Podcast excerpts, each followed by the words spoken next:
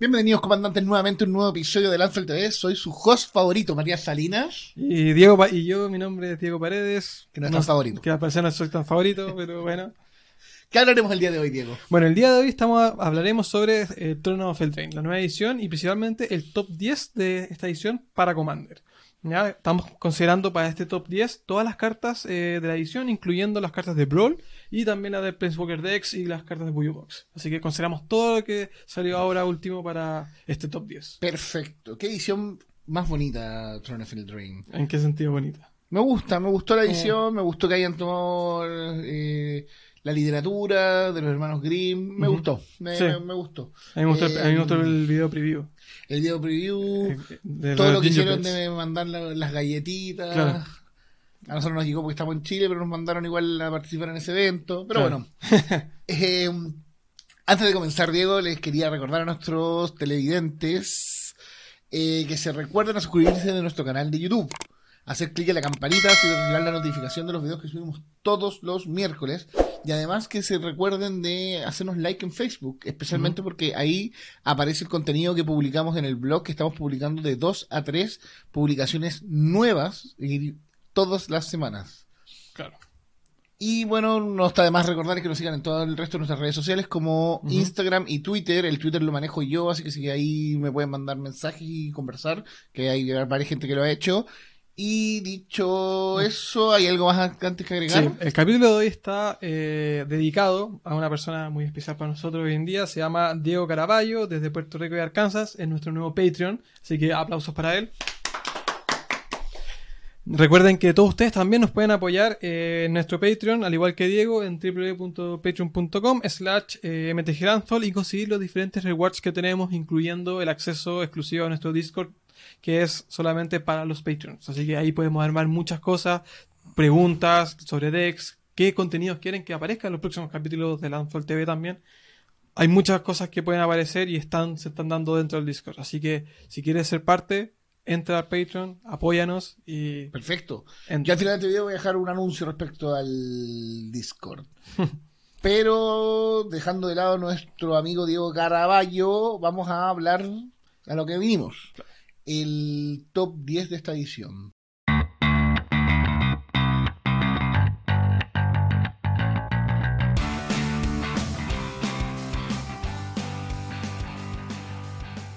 Y antes de hablar de las cartas propiamente tal, vamos a hablar de los criterios que utilizamos para realizar el presente top 10. Los criterios en cuestión fueron tres, la- el nivel de poder de la carta, su inclusividad y aporte. El primero de ellos, el nivel de poder. ¿A qué me refiero? Es básicamente cuán buena es la carta. ¿Cuál es su nivel que posee la carta determinando sus efectos, su, su, su- que el impacto que genera en la mesa, su cuánto es su coste manada convertido respecto al efecto y ventaja que proporciona. Bueno, el segundo punto es la inclusividad. Al final, ¿qué significa? Es, una, que una carta eh, pueda tener presencia y utilidad en más de una baraja. ¿ya? O sea, no solamente, o sea, se valora más una carta que no esté limitada a una sola estrategia, arquetipo o comandante, sino que mientras más opciones tengas de jugarla en distintos mazos, es, es mejor carta. ¿Ya? Ese me parece un criterio buenísimo. Generalmente todos los top 10 que hemos hecho, especial bueno, en el blog, creo que es el primero que hacemos en video, Claro. siempre nos preguntan ¿y por qué no agregaron esta carta que es la mejor carta que ha salido para Nekusar en los últimos 4 años. Claro. Y tú le decís, bueno, sí, es la mejor carta para Nekusar, efectivamente, y yo juego Nekusar, que ha salido para los últimos 4 años, pero no es buena para Commander en términos generales, porque solo sirve para... Para estrategia. y nada más. Para nada más, y- o tal vez para el, para el dios que también milea, pero es muy, muy, muy específico, muy de nicho, por así decirlo. Y el tercer criterio en cuestión es el aporte, que se evalúa esta carta en relación, la carta que elegimos para el top 10, en relación a otras cartas que tengan características similares. O sea, esta es mejor o peor que una carta que ya hace lo mismo. Puede ser por su coste de maná, puede ser por la combinación de colores, etcétera. Eh, diciendo estos criterios, vamos al- directamente al número 10. Vamos al número 10. La primera carta es Kenrith Transformation o la transformación de Kenrith. Un encantamiento. Encantar, un encantamiento aura, o sea, solo encanta criatura, de uno verde y uno genérico. Que cuando entra al campo de batalla robas una carta y la, car- y la criatura encantada se pierde todas sus habilidades, se transforma en un alce verde 3-3. ¿Por qué está en el top 10? Porque voy a insistir algo que he dicho muchas veces. Toda carta que anule el comandante en vez de mandarlo a la zona de en vez de sacarlo del campo de batalla, es buena. Y especialmente es buena esta porque se reemplaza a sí misma, porque roba una carta.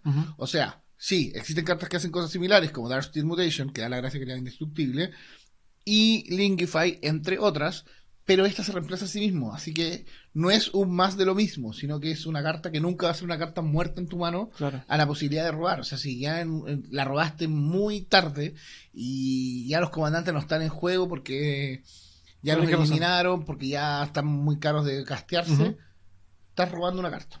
Claro. o sea, ya, es al menos buena. Buenísimo. Bueno, el número 9, que creemos que tiene que estar en este top, es el Silencio Ensordecedor que es un encantamiento por uno blanco. Ningún, hechizo, ningún jugador puede lanzar más de un hechizo que no sea de criatura cada turno. Esta es una excelente pieza para toda la estrategia de stacks. O sea, todo mazo stacks que juegue blanco debiese tener o debiese incluir este, este, esta carta. Principalmente porque la mayor cantidad de eh, condiciones de victoria de muchos mazos, no solamente de, en, los meta, eh, incluyen eh, combinaciones de cartas que no son criaturas.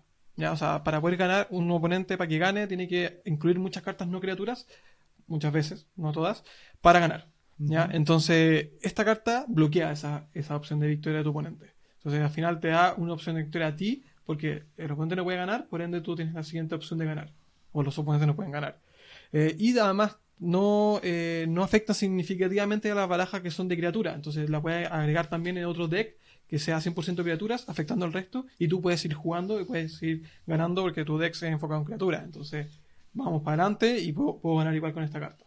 Efectivamente. Y el top 8 también es una carta blanca que se llama Emisaria del Silencio o Hashbringer. Eh, se baja con un blanco y un genérico, criatura hada, 1-2, vuela lifelink. Las criaturas no hacen que se disparen las habilidades cuando entran al campo de batalla o mueran. Antes de hablar de esta carta, creo que es el peor arte que he visto una carta en mucho tiempo. es más, cuando vi el spoiler pensé que era falso hasta que apareció como en las páginas oficiales. Y la connotación sexual del arte me parece curioso. Yo creo que a alguien en Wizard se le escapó esta carta. O el artista de ser amigo de alguien. Pero bueno, dejando eso de lado, la carta es bastante buena. En especial porque, bueno, es un nuevo Hate Beer eh, si bien no tiene flash como la tiene Hashwing Griff, eh, está equipada con evasión. O sea, la carta eh, te sirve para atacar, en especialmente para comandantes como Timna o Derevi que necesitan atacar. Claro. Pero tiene algo que no tienen sus precedores, sino que también evita que se disparen las habilidades cuando las criaturas mueran. Entonces, estás negando dos tipos de estrategias. Las que entran y las que salen. Y las que salen últimamente, con desde Protean Hulk, han sido un, denominador en el formato, así que es un muy buen controlador de eso. También arruina cartas como Academy Rector. Sin embargo, hay que destacar, perdón, que existen varias cartas que hacen lo mismo, como Avenmine Samson o Containment Priest. Por ende, incluir esta en tu mazo es un poco más de lo mismo y, de, y dependerá de tu meta. De tu meta si tú quieres o no eh, redundar en este, en este bloqueo de estrategia de tu oponente. Claro. Bueno, el siguiente es el top 7 que es Kenrith, el rey regresado. Kenrith es una criatura legendaria, noble humano, que es por 5, 4 incoloros y 1 blanco. Y bueno, a fuerza de ataque 5-5. No voy a leer todas sus habilidades porque son 5. Al final es un, es un comandante pentacolor. Tiene una habilidad por cada color, que al final lo hace muy buena. La gracia de esto que, o de este, de este comandante es que es un mana sink. Un mana sink que al final que puede utilizar todo el mana que te queda disponible después de haber jugado, etcétera, para generar eh, beneficio propio. ¿Ya? O, sí, principalmente beneficio propio. ¿En qué sentido esto? O sea, si tú llegas a generar un mana infinito, con cinco colores, muy fácil de hacer o muy posible de hacer, puedes ganar enseguida con este, con este comandante. Principalmente, uno de sus habilidades, el azul, que es tres colores, uno azul, puedes robar una carta, por ende, puedes robar todo el mazo. Aparte de eso, si juegas muchas criaturas, las puedes bajar, las puedes potenciar con su habilidad verde, que es poner un control uno a uno, y aparte le puedes dar prisa con su habilidad roja. al final, teniendo mana infinito, con este comandante, robas el mazo, tienes todas las todas tus criaturas en juego o, y ganas. Al final es un. Mana infinito, Wincon. Wincon, de un, solamente la carta Wincon. Claro, que la infláis con el verde, como dijiste tú, pero el rojo no solo le da prisa, le da arrollar. Y claro, Entonces, evasión. ¡pum! Pasaste por encima. Entonces un infi- infinito, infinito Sí. con prisa a arrollar todas las criaturas. Está bueno, me gusta, me gusta. Top 6, Corvold. Fake Cursed King. Verde, rojo, negro, dos genéricos. Dragón noble, mira. Vuela 4-4. Cuando entra al campo de batalla, sacrifica un permanente. Cada vez que sacrificas un permanente, le pones un contador más uno más uno y robas una carta. ¿Te recuerda a alguien este dragoncito? Approach. A Proch, exactamente. Es parecido a Proch, tiene eh, ciertas diferencias. Eh, pero lo importante son los colores que te generan esta increíble sinergia en la que, que te, que te permite estos colores generar sacrificios casi con interacciones infinitas y robar todo el mazo y cambiar. Ahora, como he dicho muchas veces, que un comandante te dé la posibilidad de cambiar y armarlo con combos, no necesariamente tienes que armarlo así. No tienes por qué armarlo así. Me acuerdo cuando salió Ursa y lo discutimos, que era muy convero, etcétera, etcétera. Bueno, ¿cómo quieres tú construir tu Ursa para la sanidad de tu, de tu, de para tu comunidad? Perfectamente, este, puedes generar este, este comandante con otra estrategia, eh, sacrificando cosas, ir inflándolo, robando. Eh, los colores te permiten defenderte y como él crece, hacerlo medio Voltron, por así Claro. decirlo, ir pegando con el comandante y que el comandante sea la amenaza real y no porque y no tener que en el combo, en el turno 5 sacrificar infinitamente cosas, robar todo tu mazo y cambiar. Ujú. Así que la versatilidad que le da que le da el mazo es bastante buena. Claro. Ahora, uno de nuestros columnistas eh, generó uno un deck de De Corlock utilizando Food Chain y vamos a dejar la descripción en el link. Claro. Bueno, el número 5 es Chulain, Teller of Tales. Bueno, al igual que Corvold, yo creo que fue una eh, buen diseño los comandantes de rol. O sea, estos dos, el anterior tiene muchas opciones de jugar. Bueno, Chulain, exactamente lo mismo. Bueno, ¿qué hace Chulain? Por dos incoloros y unos verde, blanco y azul. De Criatura legendaria, humana druida, vigilancia. Eh, cuando gasté una eh, cuando gasté un hechizo de criatura, robas una carta, luego puedes poner una tierra de tu mano en, eh, en el campo de batalla. Por tres lo giras, puedes eh, regresar una criatura de tu control eh, a la mano de su propietario. Al final, Wizard se pre- pre- eh, cuando armó los preconstruidos de Brawl, considerando yo creo que esta, incluso la otra, incluso las otras dos también, eh, están buscando la de satisfacer la necesidad de los jugadores Spikes. ¿En qué sentido? Eh, poner un comandante que pueda ser creado o crear el mazo alrededor de ellos, pero de diferentes maneras. O sea, no solamente, si bien esta carta huele mucho a combo, o sea, es muy combo, el tener la oportunidad de tener esta habilidad disparada de poder robar una carta, todo, eh, cada vez que castea una criatura te da mucho, eh, mucho valor agregado. Y además eh, te permite hacer muchas cosas asociadas. O sea, no solamente hacerlo combo, sino que también, no sé, po, eh, stacks también. Te, per- te permite, por ejemplo, te enfocado un 100% en criaturas, por ejemplo. Claro. Ir robando, ir robando cada rato. O criaturas chicas que después con su segunda habilidad las puedes volver a la mano, puedes volver a recastearla y así ir robando tu mazo por montón. Claro, o sea, para los que conocen Edric, también es un reemplazante bien bueno de Edric, porque tiene los colores de Edric y además tiene blanco, que también tiene harto drop chico 1, con la gracia que no necesita atacar. Claro. No- no- como no, las criaturas no necesitan pegar para robar la carta, solo bajarla, puedes bajar las cartas, ir generando maná, turnos infinitos, hasta el final de tener una buena cantidad de cartas chicas 1-1 Con- con evasión Y, ah, ahí bajar algún al- la aceituna o cualquier eh, hechizo u criatura que les dé más, Más. algo, más algo y pasar por encima a tus oponentes. Claro. Como dices tú, una carta bastante versátil. Y dejando de lado a Chulain, vamos a dar... Ah, Chulain también. Yo armé un decklist que lo vamos a dejar en la descripción. Que es un Chulain combo. Que lo subimos hace una semana o dos semanas a la página, al blog. Y vamos a pasar al top 4, que es el Oak Home Adversary o Adversario de Roble Hogar. Un elfo que se baja con uno verde, tres genéricos, dos, tres, pero que tiene Death Touch y cada vez que le pega a un oponente puedes robar una carta. La gracia que tiene es que esos dos genéricos disminuyen en dos si uno, cualquiera de tus oponentes, tiene una verde, Un permanente verde. un permanente verde. Que al final es uno de los colores más jugados también. Exactamente. ¿Cuál es, la buen- qué es lo bueno de esta carta? De esta carta, que al tener Death Touch y bajarse con dos prácticamente, desde muy temprano puedes ir pegándole a tus oponentes que, que no, no te lo van a bloquear porque tiene Death Touch y lo van a querer sacrificar sus drop 1 y drop 2 que generalmente son Para maná. criaturas para maná. Entonces te vais dando ventaja de carta. Además, hay que decir que es guerrero y elfo. Y los, y los elfos siempre generan sinergia entre ellos Claro. especialmente cartas como Priest of, the- of Titania, eh, por lo cual le da un valor agregado. También le da un valor agregado que sea guerrero, porque desde la edición de Battle Bond, eh, Warrior como eh, tribu ha crecido bastante, especialmente con Nagila, que se ha transformado en uno de los comandantes Claro. más competitivos. Dicho eso, vamos ya estamos en el top 3, el que se llama Emry, acechadora del lago, que es eh, azul, una criatura legendaria, dos incoloros, eh, uno azul, te cuesta uno menos lanzar este hechizo por cada artefacto que controlas.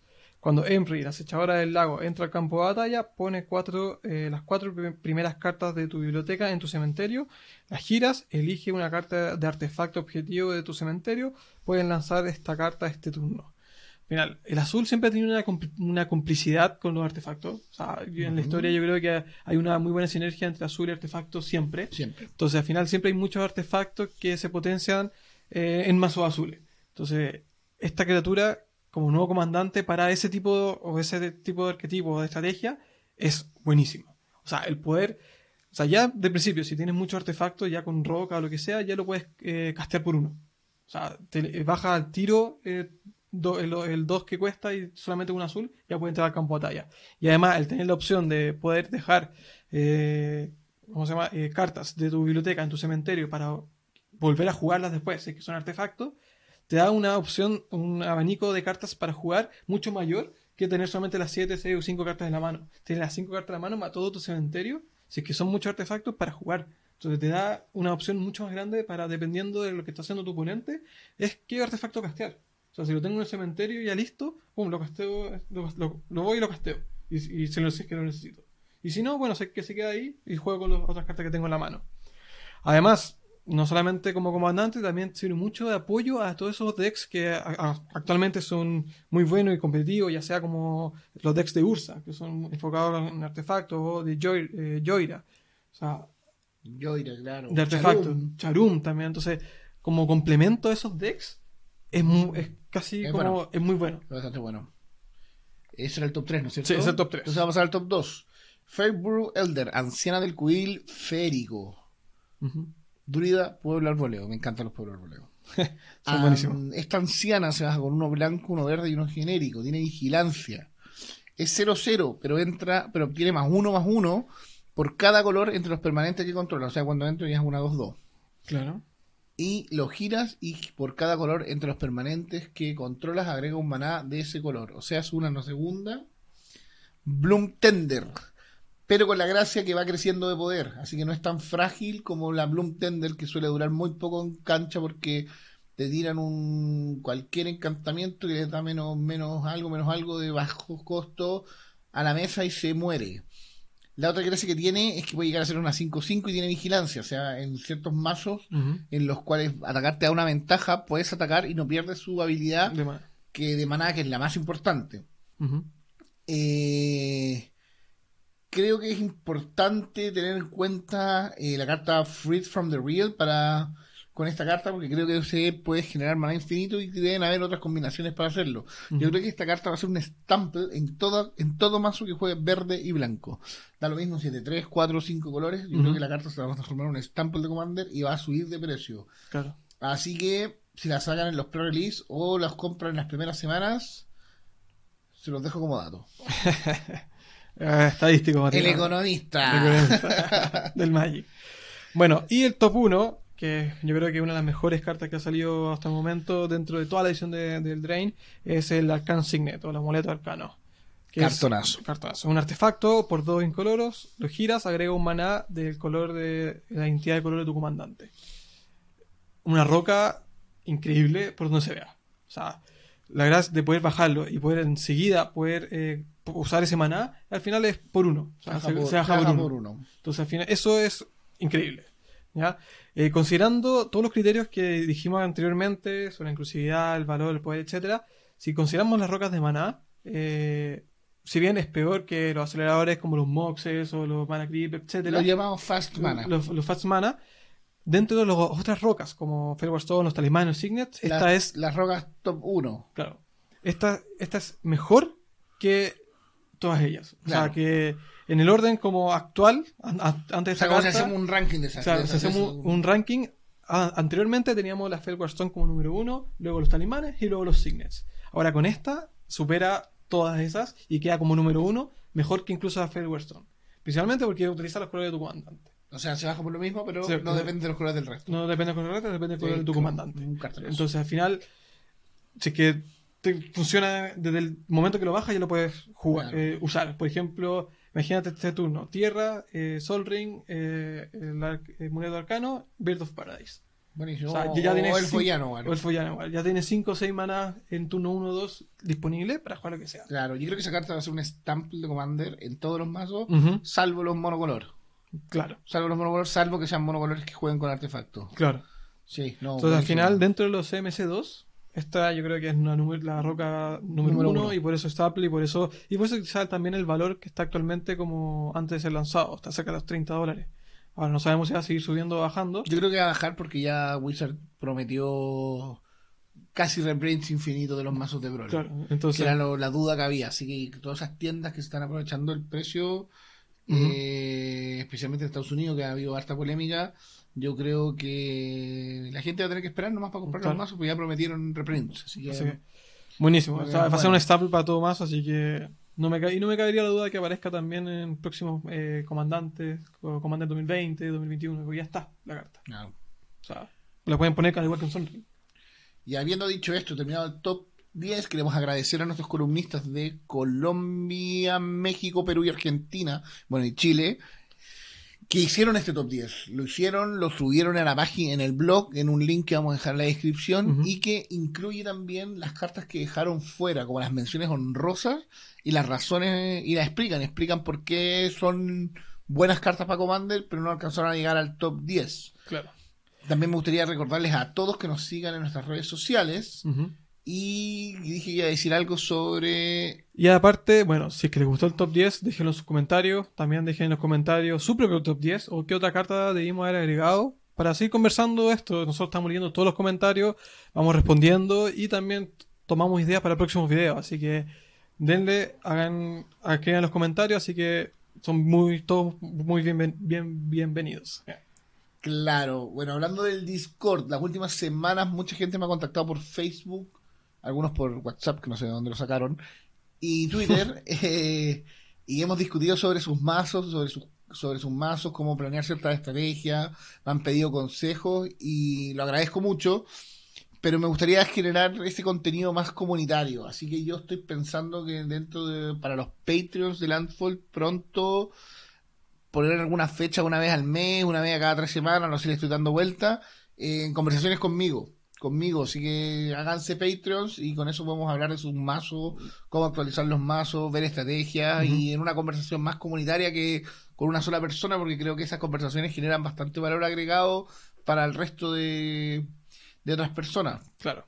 Y habiendo dicho eso, cerramos el capítulo de hoy. Muchas gracias por ver este video hasta, hasta ahora. Recuerden todo lo que les dijimos, así que nos vemos. Y por último, si van a comprar cartas, recuerden que ahora tenemos un link en TSG Player, el cual dejaremos en la descripción. Gracias. Adiós. Nos vemos.